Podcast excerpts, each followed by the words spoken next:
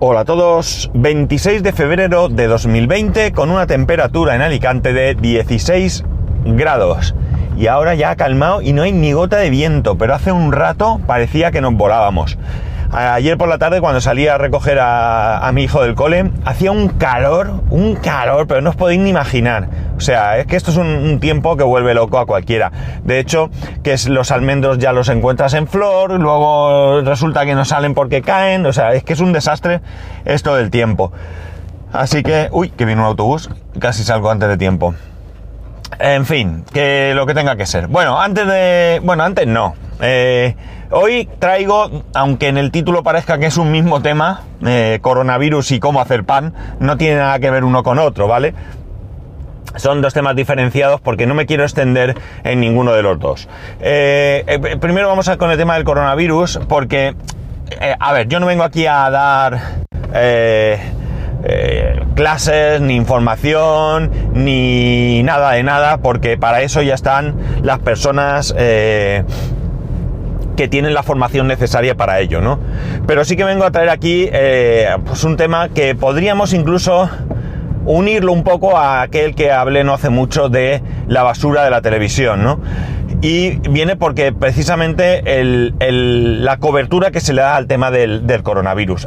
Evidentemente yo no vengo aquí a, a restar importancia a la existencia de este virus, a la existencia de esta enfermedad y a la necesidad de tomar las medidas pertinentes. Y hago aquí eh, hincapié en pertinentes porque eh, eh, no, no, se trata de, mm, alterar el normal funcionamiento de la vida, sino de que como he dicho, quien corresponde, es decir, las autoridades sanitarias, no se den unas indicaciones a seguir que sean coherentes.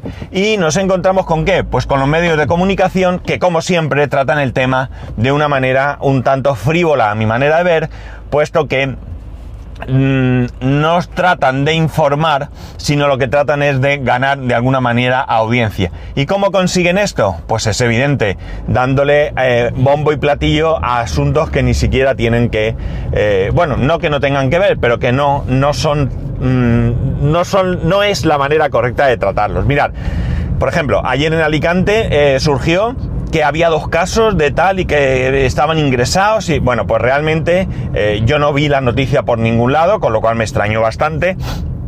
Y al final es que sí que es verdad que ha habido unos casos, eh, una, concretamente creo que ha sido una mujer y dos hombres y, un niño en los que, bueno, pues eh, se ha comprobado y ninguno de ellos está, está enfermo y bueno, pues ya está, no ha pasado nada, ¿no? Pero parecía, corría la voz que había salido en Facebook y tal no solamente en la televisión vemos eh, el tratamiento de noticias eh, de manera alarmante, ¿no? O sea, con, con, una visión de alarma, sino que también tenemos las fake news de las redes sociales. Mirar, voy a poneros un ejemplo. Un ejemplo muy sencillo, ¿vale? Con esto no pretendo mm, tampoco, eh, no sé, eh, no, es definitivo por una razón muy sencilla, porque los datos que voy a dar no se pueden comparar simplemente por el tiempo que, eh, en los que están tomados unos y otros. Pero bueno, podemos dar una, una, una visión un poco amplia de lo que supone. Por ejemplo, eh, es decir, la gripe. La gripe común, esa gripe que todos pasamos alguna vez en nuestra vida, ¿no? Eh, es algo que no le damos realmente mucha importancia, ¿no? Oye, pues está en casa con gripe, vale, pues no pasa nada. Bien, en el periodo 2018-2019, es decir, un año, ¿vale? Por eso digo que las cifras no son comparables. Eh, en España, con una población de 47 millones de personas aproximadamente, hubo 490.000 casos leves de gripe. Además hubo 35.300 casos de gripe que necesitaron hospitalización. 2.500 casos que tuvieron que ser atendidos en la UCI. Y atención, dato importante. 6.300 casos de defunción a causa de la gripe.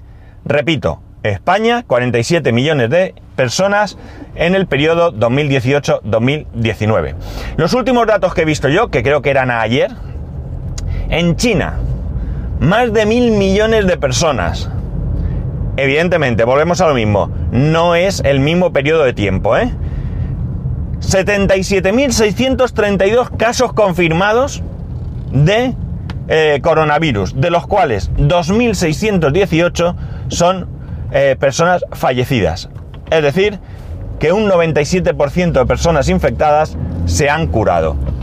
Por tanto, vuelvo a insistir, vuelvo a insistir, no pretendo, de, no pretendo comparar la gripe con el coronavirus. Lo que quiero es dar una visión de que la gripe, al final, se ha llevado en España en un año, en 2018-2019, más de 6.000 personas. ¿Vale? Y no es un tema de conversación diario en nuestras eh, charlas eh, familiares de amigos y compañeros. Cuando alguien de nuestra casa tiene gripe, pues nada, paracetamol, la cama y aguantarse, ¿verdad? Pues no, como veis, es eh, una enfermedad que conlleva en algunos casos el fallecimiento y que al igual que pasa con el coronavirus, son normalmente casos en los que la persona enferma eh, sufre otras, eh, otras eh, patologías, ¿no? De hecho, si miramos los casos de fallecimiento por el coronavirus, os puedo decir que menores de 50 años son los menos. Por encima de 50 hasta 60 creo, hay un pico y conforme vamos subiendo van aumentando los casos, ¿de acuerdo? Hasta plantarnos, que es curioso, en los a partir de 80 años que los casos disminuyen conforme, eh, con respecto a los 60-80, ¿vale? Es curioso, pero bueno, como, como, como podéis fijar, los casos se están produciendo entre personas mayores, con lo cual tampoco hay que asustar a las personas mayores, y menos a las que me escuchéis. Simplemente, si hay personas que tienen problemas pulmonares, pues es fácil eh, que, sufran mayores consecuencias que una persona sana, ¿vale? Vuelvo a insistir, con esto no quiero decir que os olvidéis del tema del coronavirus y que lo que quiero decir es que no os volváis locos, no vayáis corriendo a comprar mascarillas, están vendiendo mascarillas eh, por más de mil euros en Amazon, o sea, me parece una barbaridad, es una aberración. Simplemente hay que seguir los, los insisto, consejos de aquellos responsables que tienen la preparación, la formación y la obligación de informarnos al resto de la población. Todo lo demás sobra, todo lo demás sobra. Es más, yo esto sí que os lo digo y cualquiera de vosotros que sois profesionales sanitarios, mm, estoy seguro que me daréis la razón, sé que hay algún médico y demás que, me, que está, que me escucha, vamos, os puedo decir que es un error ir a urgencias, porque sí. Es decir, a urgencias hay que ir cuando estás enfermo, porque daros cuenta de una cosa, ¿dónde no habrá más virus que en una sala de urgencias? No sé si me explico, es decir, em, si tú estás enfermo de gravedad, pues te tendrás que ir a urgencias, no hay ninguna duda.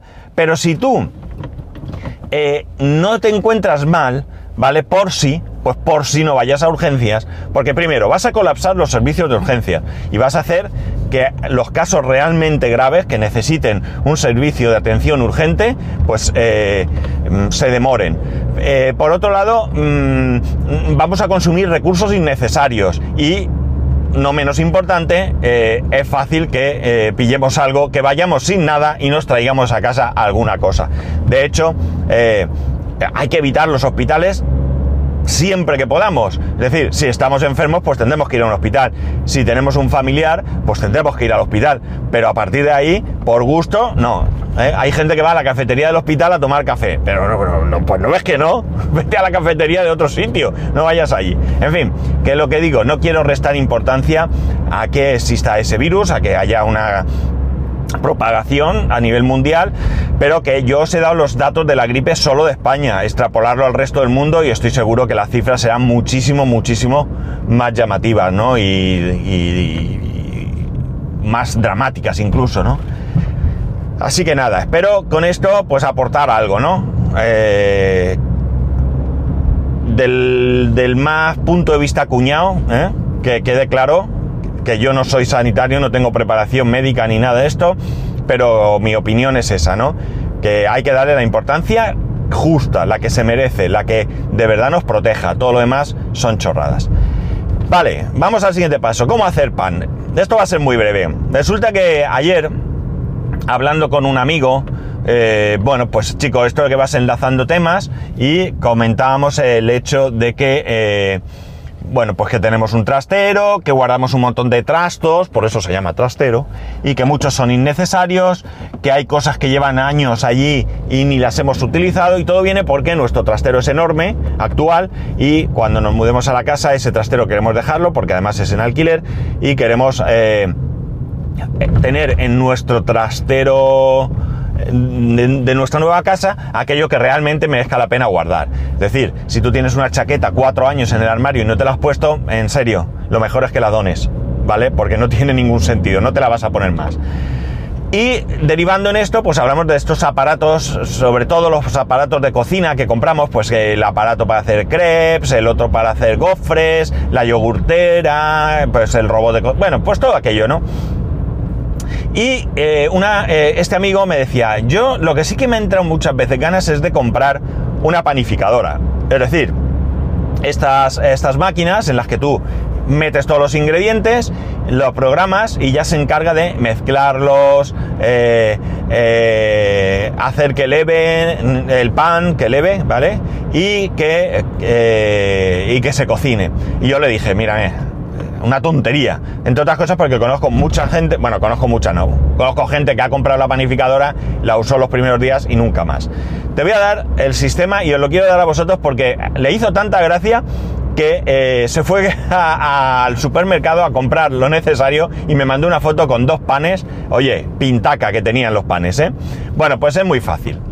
Podéis buscarlo por internet, así que yo os voy a dar aquí más o menos los ingredientes. Digo más o menos porque hay uno que no me acuerdo exactamente la cantidad, pero a partir de los ingredientes, ya digo, buscáis la receta de pan rápido en internet, ¿vale? Pan rápido y veréis cómo encontráis esta receta. La cuestión es muy sencilla. No me acuerdo de la cantidad de agua, es lo único, pero 500, eh, o sea, medio kilo de harina, un cubito de levadura, de estos de levadura fresca que venden, eh, aceite, que creo recordar que son 80 mililitros, mililitros serán, sí, ¿no? Bueno, eh, buscarlo por internet. Eh, un poco de sal, ¿vale? Y bueno, pues se mezcla. No entro aquí como se mezcla, buscarlo. Una vez que lo tienes, una vez que lo tienes, en, circunstancias normales lo que hay que hacer es dejar que aquello fermente, que leve, ¿no?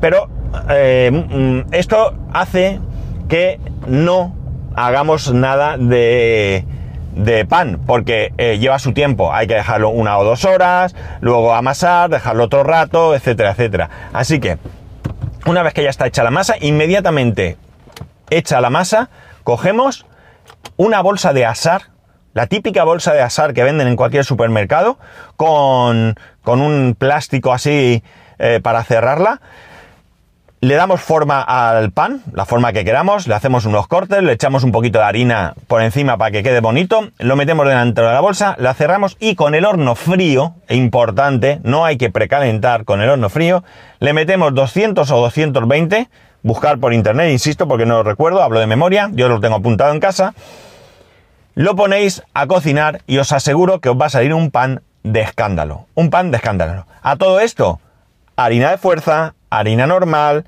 harina integral, harina de centeno, harina de, de qué sé yo, de espelta, eh, de lo que se os ocurra, podéis hacer. Eso sí, eh, o bien buscar la receta, o bien jugar un poco con el tema del agua, porque hay harinas que necesitan menos agua de la que se indica para el pan normal, ¿no? Para el pan de harina normal. Lo, insisto, lo metéis al horno. Ese pan eh, lo podéis comer en cuanto no queme y os aseguro que al día siguiente vais a tener un pan bastante, bastante bueno. Mola, ¿por qué mola? Pues mirar, si tenéis en casa un día visita o lo que sea, vosotros, vosotros mismos hacéis el pan y ya llama la atención. Le va a gustar a todo el mundo, pan recién hecho, calentito. Hasta el peor pan del mundo recién hecho está bueno. Mucho más este pan. Y luego, pues la satisfacción de decir, che, si te gusta, eres un poco cocinillas, pues haces ese pan y os aseguro que va a salir bien. Buscar por internet. Pan, eh, receta eh, rápida, ¿no? Eh, pan rápido, perdón, pan rápido. Buscáis pan rápido, vais a encontrar cientos de sitios donde lo encuentra. Si tenéis una máquina Thermomix, la del Lidl, etcétera, también vais a encontrar la manera de hacerla. Por ejemplo, yo que tengo la del Lidl, pues te dice, que primero pones el agua, el aceite y la levadura. Y a 37 grados realizas la mezcla, porque es bueno que el agua que se incorpore tenga eh, algo de temperatura para que los bichos que le estamos poniendo en la levadura, eh, pues mm, mm, se activen, ¿no? Más.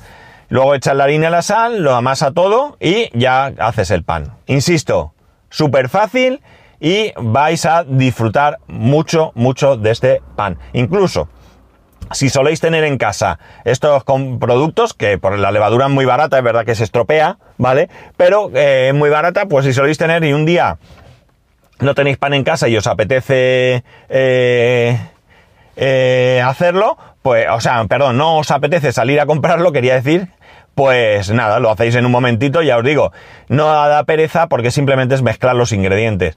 Lo otro es laborioso. Uy, me ha sonado el móvil otro. Es que llevo el móvil del trabajo encendido por si surge algo. Bueno, pues nada más. Que disfrutad del pan. Y si hacéis pan rápido, sí que os pido que en el grupo de Telegram eh, del podcast, eh, de los de podcast creo que es. Si no, escuchadme. Lo buscáis en la página web está, eh, o me preguntáis y, yo lo, busco y os lo digo. Eh, soy un desastre, lo sé. Eh, poner fotos del pan que hagáis, que, que nos lo vamos a pasar bien. Y bueno, que ya sabéis que podéis escribirme a arroba spascual, spascual arroba spascual.es, el resto de métodos de contacto en spascual.es barra contacto. Un saludo y nos escuchamos mañana. Ah, por cierto, no sé si una vez dicho esto vais a escuchar hasta el final, pero recuerdo que el viernes no habrá podcast. Adiós.